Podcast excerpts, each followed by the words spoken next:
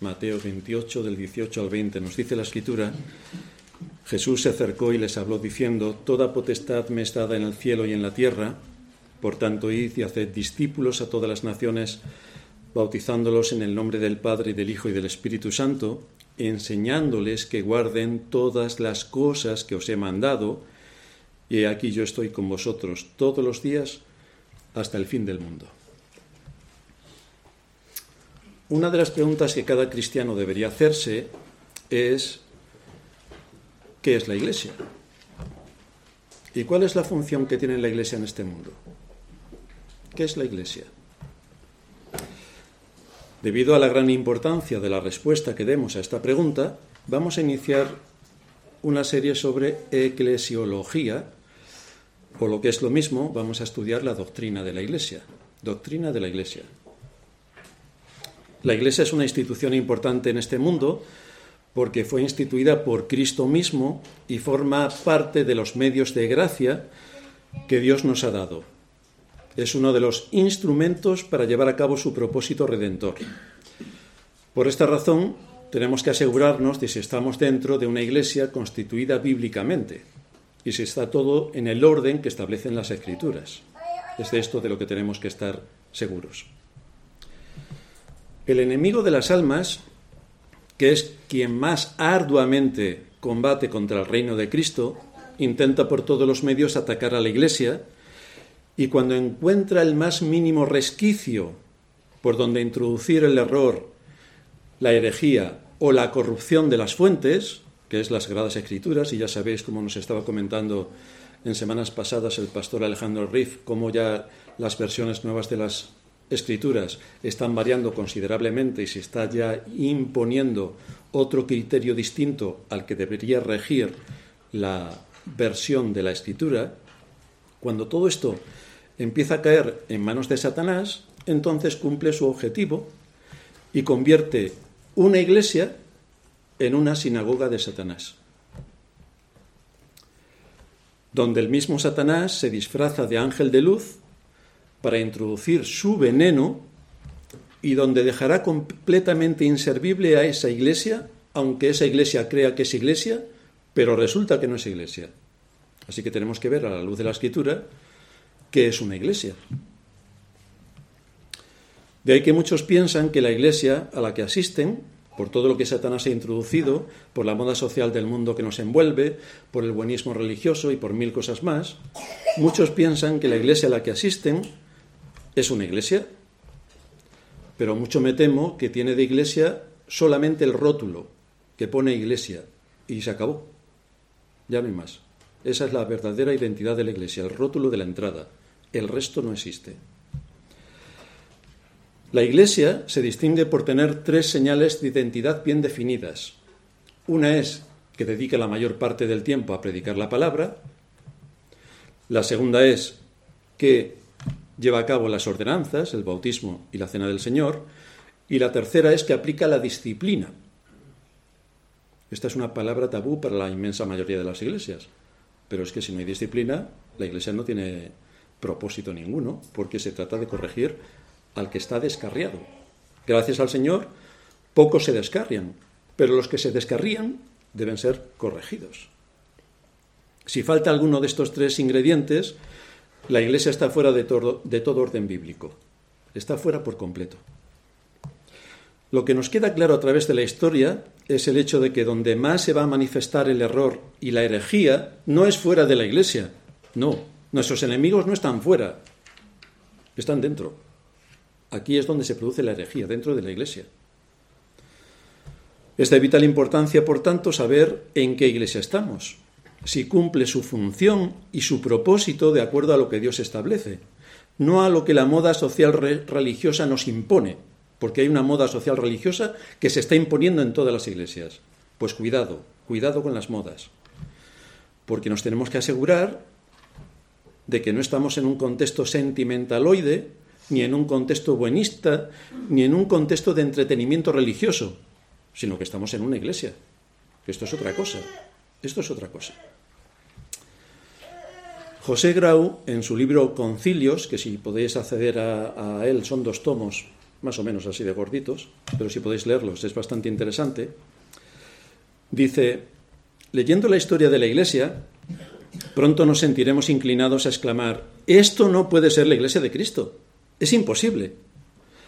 Pero como cualquier otra historia en la que interviene el elemento humano, corrupto y corruptor, los elementos externos que afectan a las instituciones que se dan el nombre de Iglesia, está compuesta de grandeza y vileza, de heroísmo y cobardía, de sencillez y de intriga. Desgraciadamente no podemos ver a la Iglesia sino desde su perspectiva terrena. Tenemos de la misma una visión parcial e imperfecta y a veces miope, y confundimos una institución eclesiástica que por su pecado y apostasía tal vez ha dejado de ser la Iglesia de Cristo, frente a la esposa inmaculada de Cristo que nos presenta en las Escrituras. Así que en todo esto vamos a seguir indagando. Pero esto que afirma Grau nos debería mantener en, nos debería mantener en alerta para evitar que la Iglesia se vea arrastrada por el buenismo de nuestra época que tolera absolutamente todo sin arrepentimiento. Por eso es buenista.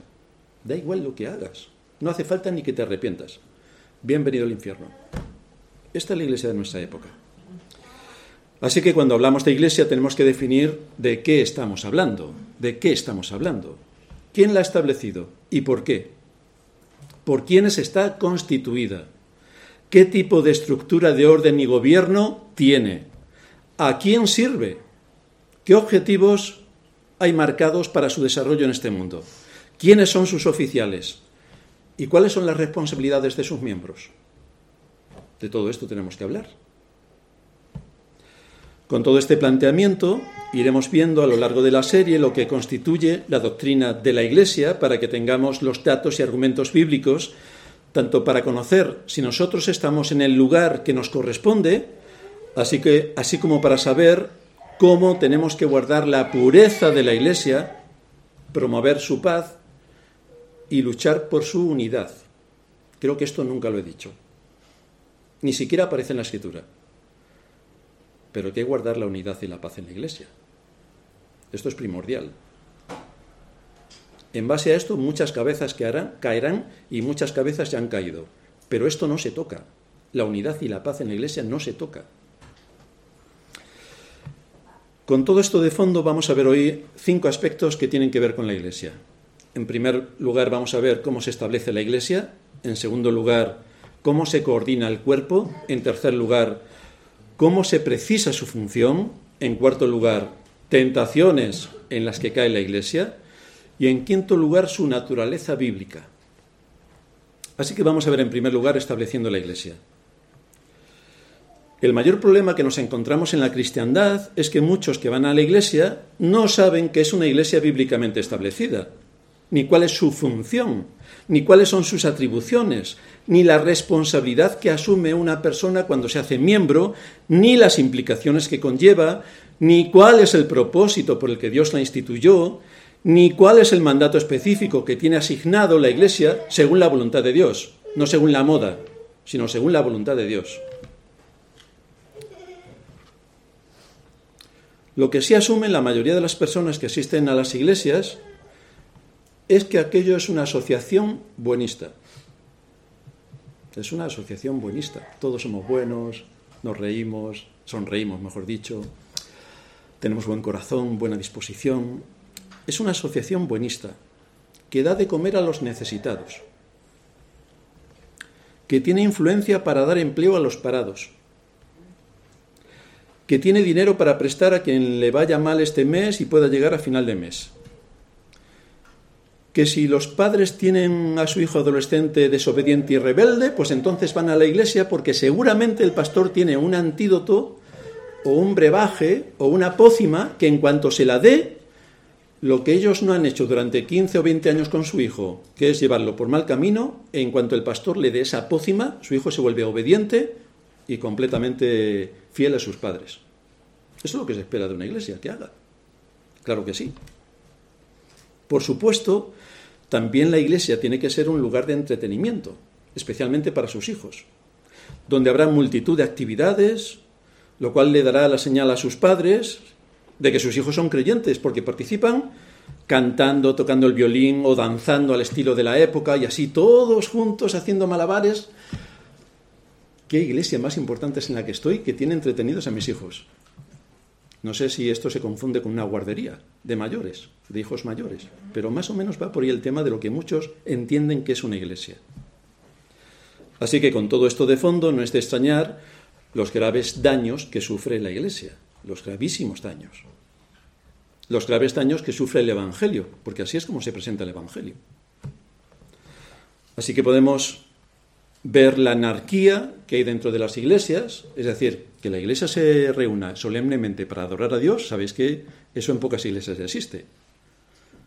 Hay que llamar siete veces a la gente para que se siente y estén calmados antes de empezar el culto. Nadie se sienta generalmente en las iglesias orando al Señor y poniendo el culto en sus manos para que lo dirija. No, Incluso cuando el culto ya ha empezado, como es ahora, los niños corretean por el pasillo de arriba abajo, porque, en fin, es que somos una iglesia y hay que ser permisivos con los niños, pobres niños. A esto le sigue la apatía, le sigue una sequía brutal y todo se envuelve en una irresponsabilidad extraordinaria, aparte de la imagen que se da al mundo de que aquello no pasa de ser una vulgar asociación vecinal. Y recalco lo de vulgar, porque es exactamente así. Con esto pretendemos ganar el mundo, porque a Dios no le hacen falta grandes organizaciones para salvar el mundo, pero sí que le hacen falta organizaciones serias, que no hagan el ridículo ni el payaso, como ocurre en nuestros días en la cristiandad. Ya que la Iglesia está completamente ridiculizada a nivel social, y dado que muchos de los que dicen ser creyentes atacan desde dentro a su propia Iglesia, tanto en cuanto a su orden como en cuanto a su gobierno, es por eso que tenemos que estudiar por qué ha instituido Dios la Iglesia y cómo debemos tratar las normas establecidas por Cristo para su casa, que no es la tuya ni la mía, es su casa. Por lo tanto, ya que Él es el dueño de la casa, es el quien pone las normas. Para esto hay que estudiar la escritura, claro, porque si no haremos nuestras normas, pero tenemos que hacer las normas de Cristo. Claro que alguno dirá, dirá que el pastor impone su criterio. Pues lleva toda la razón, efectivamente. El pastor impone su criterio. Pero si alguno con la Biblia en la mano le argumenta al pastor acerca de alguna posición que haya tomado y le muestra que está errado, con total seguridad el pastor reconocerá su mal camino y rápidamente lo corregirá. Ahora bien, si se trata de asuntos de gusto, de preferencia o de opinión, tanto en la iglesia como en la empresa, como en la familia, el que manda, manda. En la familia manda el padre, en la empresa manda el director y en la iglesia manda el pastor. Así que no puede ser que en todos los sitios se le haga caso al que gobierna, menos en la iglesia. Entonces vamos contracorriente en todo lo que tiene que ver con el sentido común y con la enseñanza de la escritura. Porque digo yo que a lo mejor tiene algo que ver que Dios le haya dado la autoridad al pastor. A lo mejor tiene algo que ver. A lo mejor. A la hora de ubicar en la secuencia bíblica a la iglesia, podemos distinguir dos aspectos que sobresalen. Uno que es externo y otro que es interno. Una iglesia externa la forman aquellos que hacen profesión de fe en Cristo y se organizan de acuerdo a la escritura, para honrar a Dios, para alabar su nombre y para exponerse en torno a su palabra, para ser edificados en la fe. Esto corresponde a la iglesia local. La iglesia local. La iglesia local está geográficamente en una localidad, por eso se llama iglesia local, porque está en una localidad. Es la que nos queda relativamente cerca de donde vivimos y a donde nos vamos a reunir juntamente con nuestros hermanos que tienen o deben tener nuestras mismas convicciones doctrinales para que podamos adorar a Dios con un mismo espíritu. No nos vale que Félix diga, bueno, es que a mí me queda más cerca la Iglesia Católica de Valladolid, pero no tiene tu misma doctrina. No te puedes unir a ellos para adorar a Dios porque son idólatras. Entonces, evidentemente, aunque hay una iglesia que se llama iglesia, pero es católica romana, no se puede unir a ellos porque tienen otras convicciones completamente distintas. Debemos tener cuidado, por tanto, porque la adoración es un asunto importante y nadie debería unirse a una congregación donde no comparta sus doctrinas, ya que esto supondría una hipocresía. Por ejemplo, hoy vamos a participar de la mesa del Señor, pero resulta que de la doctrina de nuestra iglesia yo no me creo nada. Pues entonces, ¿por qué vas a participar si esto es una común unión que nos une a todos en un mismo espíritu, bajo un mismo Padre, pero porque todos tenemos unas mismas convicciones? que son las convicciones reformadas, las cuales defendemos a muerte. Si tú no crees en las convicciones reformadas, no participes en la mesa del Señor, porque eres un hipócrita. Te estás uniendo a gente que piensa exactamente lo contrario que tú. Entonces, esto de comunión, ¿cómo se entiende? Por otra parte, existe la iglesia interna. Es un organismo espiritual y se suele llamar iglesia universal y aquí pertenecen, independientemente de dónde vivamos, cada uno de los creyentes, sean de donde sean y hayan vivido en la época en la que hayan vivido. La Iglesia Universal engloba a todos. Es la Iglesia por la que Cristo murió y a la que pertenecen los creyentes de todas las épocas. Cristo murió por su Iglesia, no por una Iglesia local, sino por el conjunto de la Iglesia Universal. A la Iglesia se le atribuyen distintos nombres. Se le llama la Iglesia de Dios, la Iglesia de Cristo, el cuerpo de Cristo o la esposa del Cordero. Todo esto define e identifica a la Iglesia. La Escritura nos insta para que cuando una Iglesia ha sido establecida, nos congreguemos en ella en su día santo. Un día santo que viene marcado por el cuarto mandamiento. El cuarto mandamiento no es opcional, igual que tampoco es el sexto, ni el séptimo, ni el octavo, ni el primero. No es opcional, es un mandamiento, está dentro de los diez mandamientos. Ya sabemos que en la iglesia cristiana, en la cristiandad, el cuarto mandamiento también es el más olvidado y el más atacado, aparte del de no tomarás el nombre de Dios en vano, que esta semana le decía Sharon, escuchando a unos ingleses que estaban todo el rato, oh my God, oh my God, tomando el nombre del Señor en vano todo el rato. Pero esto es, esto es una blasfemia. Pues ahí tenemos a la cristiandad diciendo, oh my God, en el argot inglés, y aquí en España también algunas frases que se utilizan, o por supuesto, pulverizando el cuarto mandamiento. Acuérdate del día de reposo para santificarlo. No harás en él obra alguna, tú, ni tu hija, ni tu siervo, ni tu criado, ni tu bestia, absolutamente nada.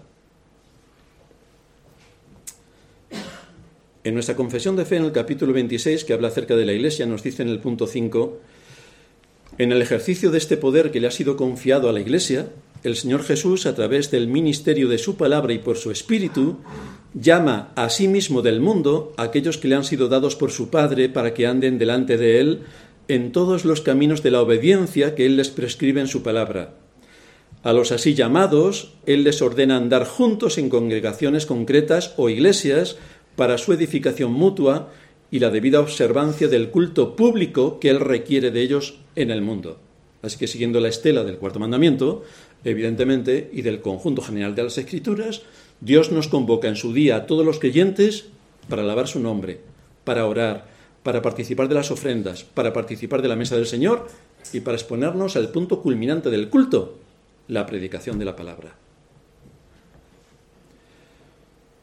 De esta manera, también nos enseña la Escritura que Dios ha repartido dones a todos los hombres. Y esto es una realidad también dentro de la Iglesia, aunque algunos digan, yo no tengo dones. Vaya, vamos a trabajar a ver si tienes dones. Seguramente que sí. Dios ha dado dones a su iglesia también para edificar su cuerpo. Por medio de su espíritu, Él actúa en medio de la iglesia. Porque nos une para que cumplamos un propósito que la iglesia tiene establecido con bastante rigor en este mundo. Esto nos lleva a nuestro segundo punto, coordinando el cuerpo es de vital importancia que los miembros estemos coordinados para cumplir con nuestra misión. No puede ir cada miembro según su criterio, por su camino y haciendo lo que a él le parece oportuno que pueda hacer sin contar con el resto. Esto es como una orquesta donde el director se pone a dirigir la orquesta, el del trombón toca por su lado, el del violín por el suyo, el de la trompeta por el suyo, el, que va a cantar por el... O sea, esto es un desastre. Esto no, no hay armonía. Pues es que la iglesia es una orquesta. Tiene que estar coordinada. El apóstol Pablo en Efesios 2.21 nos dice, en quien todo el edificio bien coordinado va creciendo para ser un templo santo en el Señor. Todo el edificio bien coordinado. Tenemos que estar coordinados en lo que vamos a hacer. Esto implica que no hay ministerios aparte de la Iglesia, ni cada cual puede ir por libre. Esto es bastante doloroso para la mayoría de las iglesias y para muchos que vienen de otras iglesias, pero cuidado, que esto es lo que enseña la Escritura. Nadie puede ir por libre. Por ejemplo, nadie puede decidir por sí mismo que se va de misionero porque él quiere. Porque yo tengo el don de la misión y me voy a las misiones. Pero esto lo ha aprobado tu iglesia, has pasado el examen por parte del pastor de tu iglesia, tienes las capacidades y los recursos, has sido examinado para este propósito, o simplemente es tu buena voluntad y adiós, majete, que te vaya bien. Pues mucho me temo que tiene que pasar por todo el proceso de la iglesia para ser nombrado a esta misión por parte de la iglesia.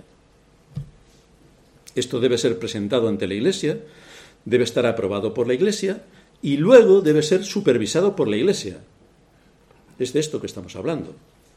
Todas las funciones que salgan desde la iglesia, tanto las misiones, la evangelización, cualquier tipo de actividad por parte de alguno de los miembros, tiene que estar coordinado por la iglesia. Y en muchos casos por el pastor, que es quien va a liderar todos esos aspectos. Cualquier tipo de participación de alguno de los miembros en contextos cristianos tiene que estar aprobado por el pastor de la iglesia. Nadie puede decir, me han invitado a tal iglesia a predicar, así que me voy a predicar y no digo nada. Bueno, pues quizás lo debas decir al pastor porque a lo mejor el pastor te dice que no puedes ir, por mucha buena voluntad que tú tengas para predicar en tal sitio, porque tú eres miembro de la iglesia y estás sometido a la disciplina de la iglesia y el pastor es el que usa los recursos espirituales de la iglesia con un propósito definido. No es el tuyo, sino que mirar la globalidad y el alcance que esto pueda tener. El pastor es el responsable de usar adecuadamente los recursos de la iglesia para cumplir su papel como iglesia. Así que nadie debería puentear al pastor requiriendo de otros hermanos su participación en asuntos en los cuales la iglesia de una u otra forma estará implicada. No lo puede hacer. Hace unos años, accidentalmente, Isabel se enteró de que alguien de la iglesia estaba dando cursos a otra gente de la iglesia. Y no teníamos ni idea. Pues eso lleva disciplina, pero tal cual, por listo. Pero esto no se puede hacer. Tú no puedes dar cursos en tu casa a quien tú quieras, porque tú quieres. Estamos en una iglesia, iglesia. Y esto lleva su orden y su gobierno. Todo está coordinado para cumplir un propósito. Si alguien te llama algún día para dar una clase de evangelismo en su casa, pues tienes que hablar con el pastor para ver si es oportuno o no oportuno, o cuál es el propósito y cuál es su alcance. Si alguien te invita, repito, a predicar en tal iglesia, tienes que hablar con tu pastor. Cualquier otro tipo de iniciativa, como por ejemplo, nos vamos a ir, que hacen una fiesta en no sé qué iglesia, y vamos a ir allí un grupo de hermanos de nuestra iglesia, porque, en fin, nos juntamos los jóvenes, los mayores, y vamos a ir a aquella iglesia porque a nosotros nos apetece. Pues posiblemente a los que les apetece se van a llevar una disciplina. También. Y no porque al pastor le apetezca, sino porque eso está fuera de orden. O si alguien dice, nos vamos a sumar a un evento de la cristiandad porque viene a predicar tal o cual pastor, pues primero se lo dices al pastor a ver si tú, que eres miembro de la iglesia y estás participando en la iglesia, puedes asistir o no. Pero tienes que comunicárselo primeramente por si es oportuno o por si esto conlleva algún asunto en el que vas a exponer a la iglesia un asunto crítico y le vas a introducir en una situación delicada. Si estás en una iglesia en orden, estas cosas las debes tener en cuenta para promover la unidad y la paz y no satisfacer tu orgullo o tu antojo. Por supuesto que quien quiera actuar así lo puede hacer, pero entonces debe considerar que su conducta está muy lejos de los principios de la escritura y más lejos aún de ser de beneficio para la Iglesia a la que dice amar y en la que quiere participar. Está rompiendo la coordinación, la unidad y la paz de la Iglesia y está trayendo problemas con su conducta, que luego todos lo vamos a pagar. Si tú perteneces a una iglesia, debes saber que tienes una responsabilidad para con tu iglesia, para con el gobierno de la iglesia y para con Cristo. Así que no puedes seguir participando en asuntos en los que la Iglesia pudiera estar afectada porque la expones, si asistes o intervienes de cualquier manera en, en, algún asunto que no ha sido aprobado específicamente por el gobierno de la Iglesia. Así que ten cuidado en las participaciones que en el contexto cristiano puedes hacer fuera de lo que es el ámbito de la Iglesia. La escritura nos pone el símil del cuerpo, donde cada uno de los miembros tiene que estar en armonía con el resto del cuerpo para que funcione. Todos nuestros miembros están en armonía con el resto del cuerpo. Ahora, si un miembro del cuerpo funciona aparte de la organización y la constitución del cuerpo, pues le podemos preguntar a los médicos, ¿qué pasaría si, eh, no sé, si mi ojo va por su cuenta independientemente del cuerpo? Pues a lo mejor tengo un problema. O si la mano derecha va por su cuenta independientemente de la izquierda y crece según su interés. Pues a lo mejor tengo una mano de medio metro y la otra de medio centímetro. A lo mejor si me ven por la calle van a pensar que soy un deforme, con toda razón. Esto es lo que no queremos que se piense de la Iglesia. Tiene que estar todo coordinado. Si algún órgano funciona independientemente, entonces hay una anomalía que tarde o temprano tendrá consecuencias. Y siempre van a ser malas. Siempre van a ser malas. Esto pasa con las anomalías. Si no está en coordinación con el resto, el resultado siempre va a ser nefasto. Por ejemplo, se van a reunir tales hermanos para hacer alguna actividad. Pues coméntalo antes con el pastor, para evitarte algún problema. Porque no todas las personas que se reúnen es posible que tengan un mismo sentir. Quizá haya alguien que en vez de edificar va a derribar, pero tú no lo sabes. Entonces pregunta si tales hermanos, no estoy diciendo que si una familia se junta con otra tenga que pedir permiso, no estoy diciendo esto, pero sí cuando hay bastantes hermanos, que hemos decidido por nosotros y por nuestra cuenta que vamos a hacer tal cosa, pues pregunta primero quiénes vais a estar, porque a lo mejor mm, hay algún problema que se puede generar y que tú no has previsto. Pero mira por dónde el pastor a lo mejor sí lo intuye. Así que pregunta primero.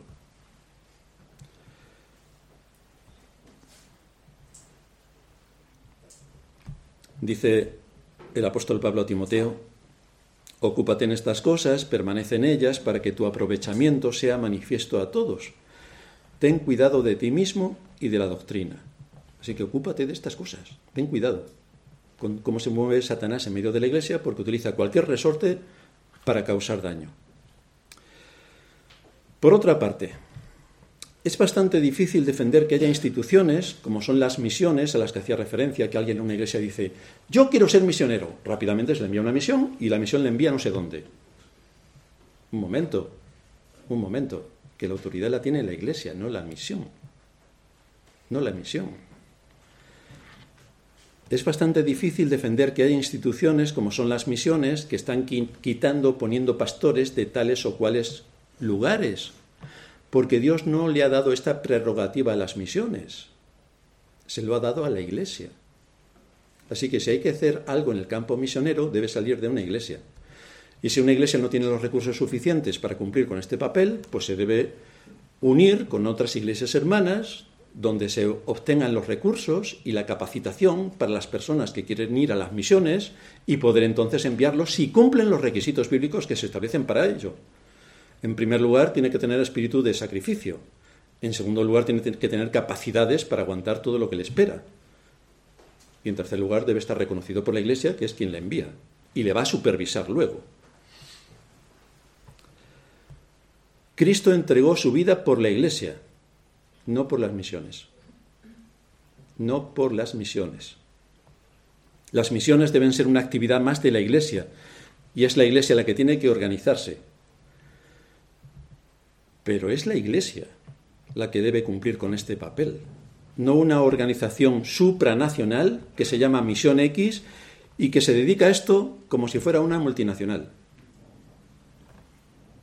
Esto está fuera de todo orden bíblico. Es lo más normal, pero es antibíblico. Por eso estamos en contra de las misiones y de todo tipo de instituciones paraeclesiásticas. Un ejemplo que me ocurrió la semana pasada tenía noticias de que una misión enviaba a un misionero a Málaga para iniciar una obra pionera. Una misión envía a un misionero. No es una iglesia que envía, no, una misión. A la pregunta de por qué no habla primero con las iglesias establecidas allí para no duplicar el esfuerzo, sino más bien aunarlo, no hay respuesta. Porque como es una misión, tiene sus objetivos. De, tengo aquí un misionero, misionero, misionero, tenemos tantos misioneros en tantos sitios del mundo y esto es lo que tenemos que hacer. Entonces nos venden, nos venden su gloria. Y entonces le pregunté por qué iban a Málaga y no a Almería o a Murcia o a Valladolid o a Castellón. Y la respuesta fue que al misionero le gustaba Málaga para vivir. Vaya, esto sí que es fantástico. No sé por qué razón yo pensaba que cuando alguien se iba a dedicar a las misiones, iba a un lugar donde no había luz del Evangelio para iniciar allí una obra pionera. Pero claro, si tienes 17 luces y tú vas también porque te gusta la ciudad, vaya, esto sí que es actuar en base al esfuerzo, en base al valor, esfuerzo y sacrificio por el nombre de Cristo y sacrificarte por ser misionero. Vaya, vaya, vaya. Muy interesante. Esto muestra la inconsistencia de las organizaciones, de las organizaciones paraeclesiales porque no están sometidas a la escritura ni cumplen la función que Dios ha establecido en este mundo, que es la iglesia, única y exclusivamente. Lo demás está fuera de orden.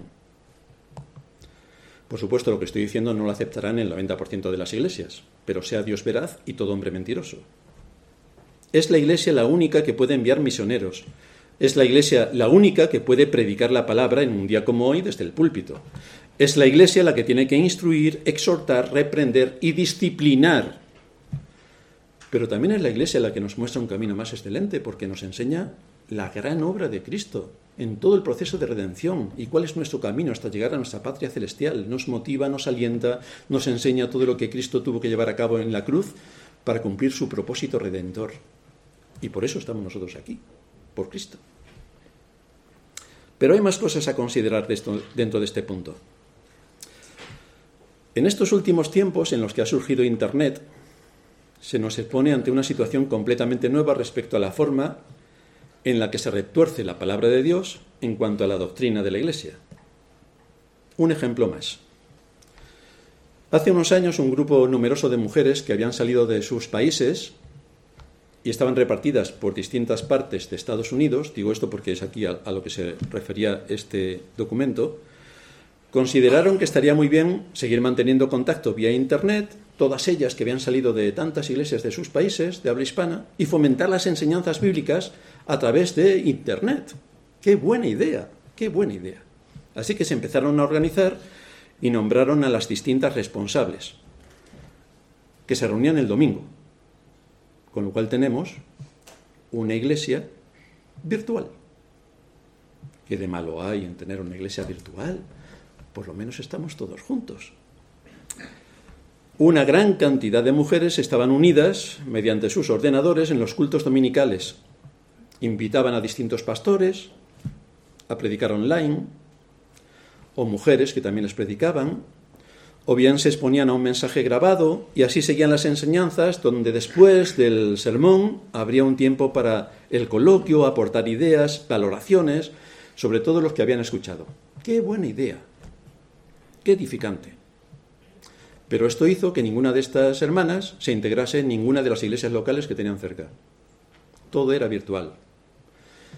Y claro, allí en Estados Unidos en algunas zonas hace un poco de frío en invierno, medio metro de nieve, cosas así, y en verano también hace calor como aquí. Entonces, si en vez de gastar una hora de ida y otra de vuelta, utilizo una hora solamente para quedarme en mi casa en el sofá, sentado, viendo la televisión, compartiendo con otros hermanos y cambiando el canal cuando termine la emisión, pues es bastante más, más cómodo. El asunto es que está completamente fuera de todo rango bíblico porque es que la escritura nos insta a congregarnos físicamente con el pueblo de Dios, no virtualmente. La escritura establece el firme propósito de Dios por el que fue constituida la iglesia local. Por eso vemos cuál ha de ser su estructura, cómo ha de estar compuesta por pastores o ancianos, que son los que deben guiar en los asuntos espirituales a la iglesia, como también hay diáconos y como por supuesto están los miembros. Esto requiere de una atención personalizada y directa. No puede haber distancia porque en ese caso no hay supervisión. Por ejemplo, muchas de las personas que se han ido adoraban a su gel. Claro, está a 10.000 kilómetros y nunca les iba a decir, pasa a mi despacho. Así que, ¿cómo no querer a alguien que está a 10.000 kilómetros? Los de allí también me quieren mucho a mí, claro. Pero a ninguno de ellos les he llamado al despacho. ¿Cómo puede ser una persona guiada, corregida, exhortada? ¿Cómo puede apoyar un ministerio si no tiene que rendirle cuentas a nadie? Nadie sabe cómo es su vida, ni su testimonio, ni problemas que pueda tener con su carácter, ni tampoco se pueden tratar asuntos específicos que estén ocurriendo dentro de la Iglesia, porque no se sabe la Iglesia, los mensajes son genéricos, todo entra en el mensaje. ¿Cómo puede ser instruida en toda verdad este tipo de personas cuando reciben predicaciones online, por supuesto cada uno de un tema por separado, y como tampoco distinguen quién es arminiano o superarminiano o pentecostal, es que les da igual todo. Entonces las doctrinas son contradictorias. Pero al final, como Dios nos ama, ¿qué más nos da la doctrina? Esa es la síntesis total de todo este asunto. Con este tipo de iglesia virtual, el propósito de Dios queda completamente anulado. Completamente anulado. Otra, una cosa es que no tengas una iglesia a la que ir, como tienen nuestros hermanos de uh, Félix y familia, o uh, Marisol, o Pedro y familia. Si no tienes una iglesia a donde ir, pues evidentemente te tienes que reunir como puedas, y ahora el Señor nos da este, este, esta posibilidad de tener la iglesia en directo. Pero si tienes la posibilidad de tener una iglesia al lado de tu casa o cerca, relativamente cerca de tu casa, te debes integrar en esa iglesia, sí o sí. El asunto es que para este tipo de organizaciones online no hay un pastor que las dirija, ni que las corrija, ni que las enseñe, ni que las guíe. No. Evidentemente se evitan ser exhortados o exhortadas y disciplinadas. Estos lo quitan. Así que, fantástico, nadie me va a decir que estoy haciendo mal, pero entonces la Iglesia no cumple con los requisitos bíblicos, que son tres, predicar la palabra, administrar los sacramentos y la disciplina, porque administrar los sacramentos tampoco lo tienen, y por supuesto la disciplina tampoco. Y la palabra es, depende de por dónde vengan los vientos. ¿O es que quizá la razón interna que tienen muchos es que precisamente no quieren pertenecer a la iglesia local para no tener que dar cuentas a nadie de su vida, vivir como mejor se les antoje, con un buen maquillaje de religiosidad para callar su conciencia, y ahí se ha quedado todo. ¿Es esto lo que se persigue dentro de esta estructura online? El asunto es que Cristo le otorgó un papel decisivo a la Iglesia. Efesios 1.22 nos dice que sometió todas las cosas bajo sus pies y lo dio por cabeza sobre todas las cosas a la iglesia local. Aquí.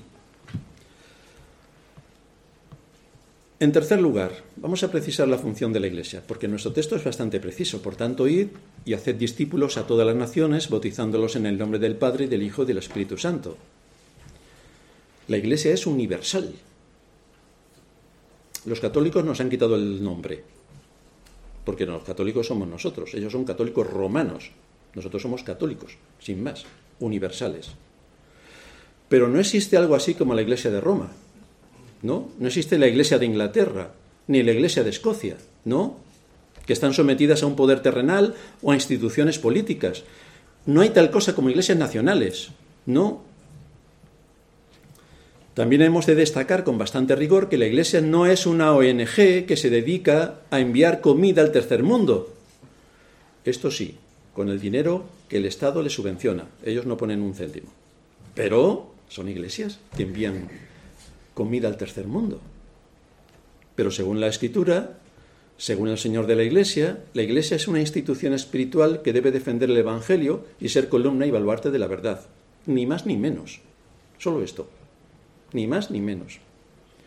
Esto implica que la Iglesia no está para defender asuntos sociales, por ejemplo, hoy hay una manifestación por un tema político en Barcelona. ¿Nosotros como iglesia vamos a ir allí a apoyar? No. Primero, hoy es el Día del Señor, así que todo lo demás se va. Segundo, la misión de la iglesia es ser columna y baluarte de la verdad. Y la iglesia como institución no puede estar metida en asuntos políticos, sociales, en nada. La iglesia debe cumplir su función, explícitamente. Así que debemos tener cuidado para que la Iglesia no acabe siendo exactamente lo que la Escritura prohíbe, que es como actualmente estamos. Muchas de las iglesias presbiterianas eh, pertenecen a grupos políticos eh, ingleses o irlandeses. Pero bueno, la Iglesia de la mano de un partido político. Pues sí, y están tan contentos además y presumiendo. Es como los que se tatúan todo el cuerpo y los ves por la calle que van presumiendo de que van tatuados todo el cuerpo. Y a uno casi le da gana de vomitar. Pero son las modas. Ahora bien, otra cosa es que algunos de los miembros de la Iglesia se integren en asociaciones civiles o políticas o militares o de lo que quieran para dar salida y respuesta a algunos de los problemas que tenemos en nuestro mundo.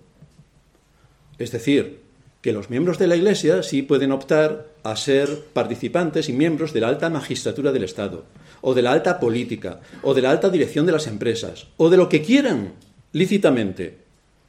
Porque ellos son los que tienen que llevar allí la luz y la sal e imponer los principios cristianos para el bien del mundo en el que vivimos. Pero la Iglesia no. La Iglesia es una institución. La Iglesia es una institución. Desde luego que nuestro objetivo es enviar misioneros hasta lo último de la tierra si el Señor nos lo permite, pero no es enviar alimentos hasta lo último de la tierra. Para eso están las ONGs, pero no nosotros. La Iglesia está instituida para ser luz en medio de un mundo que está caído, que promueve la mentira, el engaño y el homicidio, que corrompe todo cuanto toca, que tiene unos intereses perversos, que maquilla todo con buenismo para vendernos un cuento pero está como aquellos de quienes Cristo dijo que eran sepulcros blanqueados. Esta es nuestra buenista sociedad, son sepulcros blanqueados. Por lo tanto, la Iglesia debe conocer a su enemigo, debe identificar sus múltiples mentiras y la manipulación social que se nos impone, y debe contraatacar con el Evangelio, descubriendo el engaño y luchando contra él y poniendo a Dios en el lugar que le corresponde, cosa que en la sociedad en la que vivimos ha sido raído por completo. Pues nosotros tenemos que defender eso. A la vez, debe tener mucho cuidado la Iglesia con la intoxicación que a través de los medios se promueve para que la Iglesia no, se haga eco de las grandes mentiras que en nuestra época se están divulgando. Todo lo que esta sociedad defiende, en su gran mayoría, forma parte de una gran mentira como hijos de Satanás que son. Lo triste es ver a muchas iglesias uniéndose al coro de los mentirosos sociales y haciendo causa común con ellos. Esto es lamentable. Lo triste es ver en sus páginas web hacerse eco de mentiras hábilmente presentadas por la ingeniería social para engañar a la población y que la Iglesia, que tiene que ser columna y baluarte de la verdad, se dedique a promover las mentiras sociales que la ingeniería social está imponiendo. Esto ya es lamentable, esto ya es lamentable, pero así estamos. En cuarto lugar, llegamos a las tentaciones para la Iglesia. Esto sí que es interesante, porque ¿quién va a tentar a la Iglesia? Claro, claro. El asunto es, ¿cómo no va a tentar Satanás a la iglesia? En un boletín de noticias de una iglesia se dice, pidamos que el Señor le dé sabiduría a los hermanos del Consejo para velar y actuar por el bien de nuestra iglesia en obediencia a la palabra de Dios y para su gloria, que el Señor les dé fuerza y gracia para buscar siempre el camino más excelente. Bravo, bravo, diríamos todos, yo firmo esto, ahora mismo. Lo que pasa es que el boletín sigue hablando. Y dice, el próximo domingo habrá paella, cine y culto. ¡Pam! Fijaos el orden, porque el orden es importante. En el lenguaje español sí, muy importante. Paella, cine y culto. Un domingo súper divertido, vamos, ¿quién no se apunta este domingo? Vamos a tener paella, vamos a comer, luego veamos una buena película y luego a última hora del culto, no sé yo si podremos aguantar, pero bueno, ya quien se quiere ir, que se vaya. Pero resulta que han estado poniendo una petición para que el Señor le dé sabiduría a los hermanos del Consejo para velar y actuar por el bien de nuestra Iglesia en obediencia a la palabra de Dios y para su gloria. No sé la paella aquí cómo encaja. Si esto fuera un viernes, estaría bien, o el lunes. ¿Por qué no nos dedicamos el lunes a hacer esto? Hombre, todo el mundo diría, pues yo trabajo, yo trabajo, yo trabajo, y el domingo no es el día del Señor. Bueno, el Señor sabe nuestro corazón y la paella está muy buena. Pues bienvenidos al infierno también, donde van a comer paella, pero sin marisco. Esto es una profanación del Día del Señor, por parte de la Iglesia. Esto nos muestra lo ciego que uno puede estar ante su propio pecado al seguir la moda religiosa de este mundo que nos envuelve y están dejando de hacer lo que con precisión se enseña en la escritura. Pues no, lo contrario. Pero no, contentos con esto, porque el boletín sigue avanzando, dice, Día de las Misiones. El próximo domingo, en vez de culto, tendremos vídeos del Departamento de Evangelización para ver todo lo que las misiones están haciendo. Así que el próximo domingo, vídeos. Qué bonito, ¿verdad? Que venimos aquí a entretenernos con todo lo que, las, que puede ser muy interesante, pero podríamos hacerlo el sábado, no el domingo, que es el Día del Señor. Pero viene el plan de todo el mes. El domingo siguiente hay culto de niños. Qué bonito, que los niños van a salir aquí a cantarnos. Vaya. Pues ya está, se nos ha ido el culto de ese domingo porque los niños estarán cantando, participando con poesías y haciendo sus cosas. No está mal para ser el Día del Señor, ¿eh? Ya se ha barrido el Día del Señor también. Pero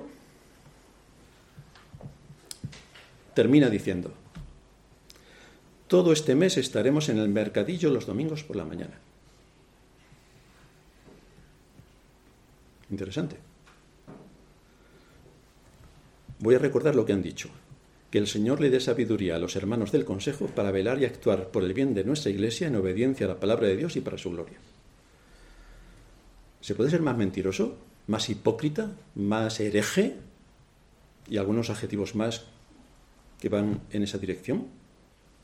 El pueblo de Dios tiene el mandato de estar el domingo en el mercadillo, aunque sea para evangelizar, pero el domingo, que es el día donde el pueblo de Dios se congrega para alabar su nombre, orar, participar de las ordenanzas, recibir su palabra.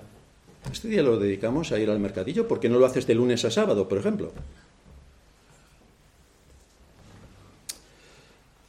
Antes de ascender al cielo, dijo el Señor, haced discípulos a todas las naciones, bautizándoles en el nombre del Padre y del Hijo y del Espíritu Santo, enseñándoles que guarden todas las cosas que os he mandado. Y entre una de estas cosas es ir al mercadillo. No sé si han visto la relación que tiene con lo que el Señor hizo con los mercaderes del templo. A lo mejor habría que hacer lo mismo con ellos para que se enterasen de cuál es la demanda de la escritura. En quinto lugar, llegamos a su naturaleza bíblica. De la misma manera que el ser humano está compuesto por cuerpo y alma, la Iglesia está compuesta de dos partes. Es una organización y también es un organismo que está vivo. En la organización de la Iglesia hay oficiales y hay miembros. Están los pastores, los diáconos y los miembros. Esta es la organización de la Iglesia. Como cualquier organización, están definidas las distintas funciones y responsabilidades que cada cual asume para que la organización funcione coordinadamente y pueda cumplir con su propósito, según Dios lo establece. Pero esto pasa también en las empresas. Los que trabajamos en el mundo de la empresa sabemos que tiene su política de empresa, cada uno sabe cuál es su función, cada estructura sabe qué es lo que tiene que hacer y todos tienen un objetivo. Es decir, si fabrican tornillos, resulta que venden tornillos. Si esto lo pasamos a la iglesia y la iglesia tuviese que fabricar tornillos, el resultado de la cristiandad de nuestros días sería que salen churros. Pero si la, pero debería fabricar tornillos, pues no, salen churros. Pero entonces, ¿esto qué es? Un desastre colosal. Pues sí, exactamente es donde estamos. Repito, como cualquier organización, están definidas las distintas responsabilidades. Ocurre en la empresa, ocurre en la familia, porque son los padres los que gobiernan la casa, el padre con su función, la madre con su función y los hijos con la suya. Ya he dicho muchas veces, si quieres que en tu casa no haya problemas, obedece a tus hijos. Ya está, se acabaron los problemas. Pero no sé si eso funcionará a la larga. O aunque hoy no llores, mañana vas a llorar sin descanso. Para ser, eh, para ser edificados tenemos que asumir el compromiso que cada uno de nosotros tenemos como miembros de la Iglesia pasamos a formar parte de la iglesia local a la cual tenemos el mandato de obedecer. Es decir, que el Señor nos insta a pertenecer a una iglesia local. Pero en la iglesia resulta que no somos invitados de piedra. No llegamos, nos sentamos, nos sirven, que bien ha estado el sermón, nos saludan al viernes y hasta la semana que viene. Yo soy miembro de la iglesia, pero no hago absolutamente nada más. Pues entonces eres un invitado de piedra y esto queda bastante lejos de lo que demanda la escritura de ti. Tenemos que ver en qué podemos colaborar para edificar. Y para esto hay que empezar orando. Tenemos que orar y suplicarle al Señor que nos haga útiles a su reino. Y si somos un poco observadores, a muchas de las personas, a las chicas que están aquí colaborando con nosotros, no ha habido que decirles mucho. Ellas han empezado a trabajar. Y ya está, ya tienen asignados su, su papel porque ellas han tenido la iniciativa de ver dónde había una necesidad y ahí han ido a por ella. Pero el primer compromiso que todos tenemos empieza en nuestro hogar, que debe servir a Cristo. Si nuestro hogar no sirve a Cristo, pues poco, poca ayuda vamos a poder dar en la iglesia. Pero si sirve a Cristo, luego se deriva hacia la iglesia, para ver cómo puedo edificar a mis hermanos en Cristo, con aquellos dones que Dios me haya dado. Y el telón de fondo lo pone Pablo cuando dice que debemos ser solícitos en guardar la unidad del Espíritu en el vínculo de la paz. Esto lo cubre todo. Esto es lo que mayormente tenemos que aportar. Ser solícitos en guardar la unidad del espíritu en el vínculo de la paz. Nuevamente, la paz y la unidad en la Iglesia no se tocan. Tenemos que promover que haya ese espíritu de unidad y ese espíritu de paz. Tenemos que promoverlo con todo lo que haya a nuestro alcance. Si alguien ataca esto, atenta contra la Iglesia. Es un acto de rebelión y debe ser tratado como tal a través de uno de los medios que Dios establece, la disciplina. Pero también es un organismo, no solamente es una organización que está estructurada y que tiene su forma de trabajar según lo que nos enseña la Escritura. También es un organismo que ha sido vivificado por el Espíritu Santo, que es quien nos ha traído a la vida, nos ha traído a la vida, a través del nuevo nacimiento, y que nos pone providencialmente en un contexto donde generalmente podremos unirnos a una iglesia local para adorar a Dios públicamente. Esto lo hace a través de su providencia. ¿Quién iba a decir que por ejemplo, Félix, viviendo a 300 kilómetros, iba a conocer el Evangelio. Pues Dios que llamó desde la eternidad a su pueblo, llamó a Félix, aunque vivía tan lejos, y de una manera u otra lo integró en la iglesia. Forma parte de la iglesia, igual que Pedro y Carmen, igual que Marisol. Igual que cada uno de nosotros, que venimos también de otros contextos, como providencialmente a lo largo de nuestra vida nos llegó el Evangelio, el Señor nos llamó por su gracia y nos dio una iglesia en la que congregarnos, por su gracia también. Es el Espíritu Santo cuando nos ha congregado quien pone en el cuerpo de la iglesia a cada uno donde Él quiere. No es, yo quiero ser pastor. No, Él va dando los dones y las capacidades para colocar en cada lugar del cuerpo a quien Él quiere. El apóstol Pablo en 1 Corintios 12.18 nos dice, más ahora Dios ha colocado los miembros, cada uno de ellos, en el cuerpo como Él quiso. Y está haciendo el símil del cuerpo físico, nuestro cuerpo, como está coordinado y cada elemento está en el sitio que Dios quiso, pues así también ocurre en la iglesia. En la iglesia hay un corazón, hay unas manos que ayudan, hay unos ojos que ven, hay unos oídos que atienden, hay unos pies que van a evangelizar. Todo esto Dios lo va poniendo en el contexto de la iglesia para cumplir un propósito. Los que se integran en la iglesia son aquellos que son sacados de la masa del pueblo. Dios saca a su pueblo de la inmensa muchedumbre, de ahí los saca. De eso es, de hecho, eso es lo que significa iglesia. Los llamados de entre la muchedumbre. Los llamados. No los que han dicho yo quiero, no, no, no, no, es que Dios nos ha llamado. De entre la total humanidad, Dios nos ha ido llamando y sacando para ser su pueblo. Además nos dice la escritura que Él llama a sus ovejas por su nombre. Así que nos conoce perfectamente. Las salva de la condenación eterna y las dirige para que formen un rebaño del que Cristo es el pastor. Por eso en el libro de Hechos, en el capítulo 5, versículo 31, se está definiendo ahí a la persona de Cristo. Y dice el apóstol, a este Dios ha exaltado con su diestra por príncipe y salvador para dar a Israel arrepentimiento y perdón de pecados y nosotros somos testigos suyos de estas cosas. Y también el Espíritu Santo, el cual ha dado Dios a los que le obedecen. Aquí vemos cómo Dios da la fe y el arrepentimiento en base al sacrificio de Cristo. Pone en nosotros la disposición a la obediencia y nos insta a seguir el mandato de reunirnos con el resto de la familia de la fe para honrar su nombre en su día santo. Pero esto que tenemos es un privilegio es que estamos adorando a Dios, al Dios eterno que creó los cielos y la tierra, con un poder inimaginable, ante quien los ángeles cubren sus rostros, A este venimos a adorar en este día. Todo aquel que es creyente debe fomentar el estar con todos aquellos que Dios ha salvado por su gracia. Y por eso el salmista en el Salmo 106 dice, el versículo 4 y 5, Acuérdate de mí, oh Jehová, según tu benevolencia para con tu pueblo. Visítame con tu salvación, para que yo vea el bien de tus escogidos, para que me goce en la alegría de tu nación y me gloríe con tu heredad. Y aquí estamos todos los creyentes unidos. Nos podemos unir al salmista. Hoy cada uno de nosotros debe venir para darle el tributo de adoración y alabanza a nuestro gran Dios y Salvador. Él nos ha salvado. Por eso venimos juntamente nos unimos como iglesia para cumplir con las demandas que Él hace de nosotros.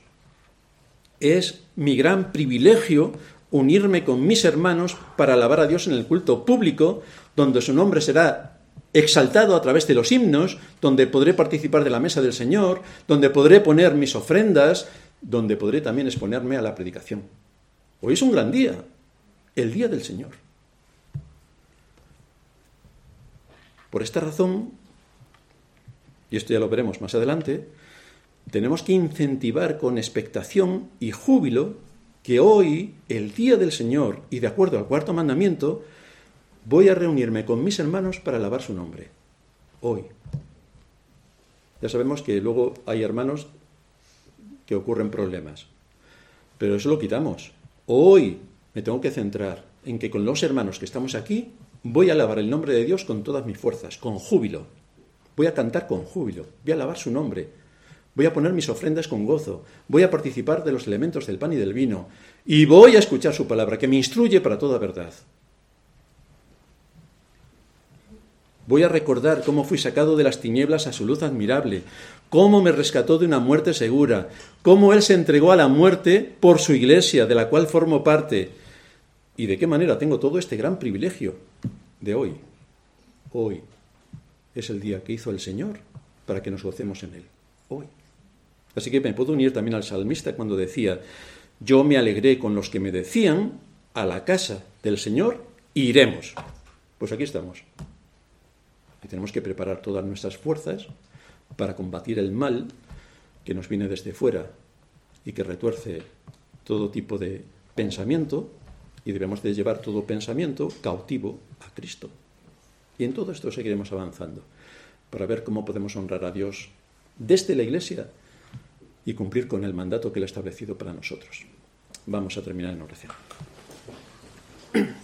Padre nuestro que estás en los cielos, gracias te damos por darnos tu palabra y por enseñarnos todo lo que tiene que ver con la función que como Iglesia tenemos impuesta.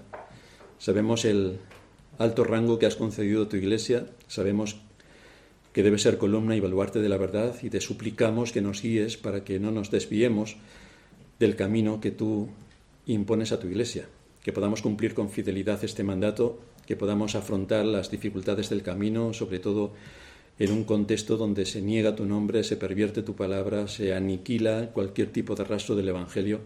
Te suplicamos que nos ayudes a defendernos de este ataque infernal y que podamos seguir manteniendo firme tu palabra y la esperanza sobre todo lo que tú has puesto en nuestros corazones. Te suplicamos tu ayuda en todo esto, en el nombre de Cristo te lo pedimos. Amén.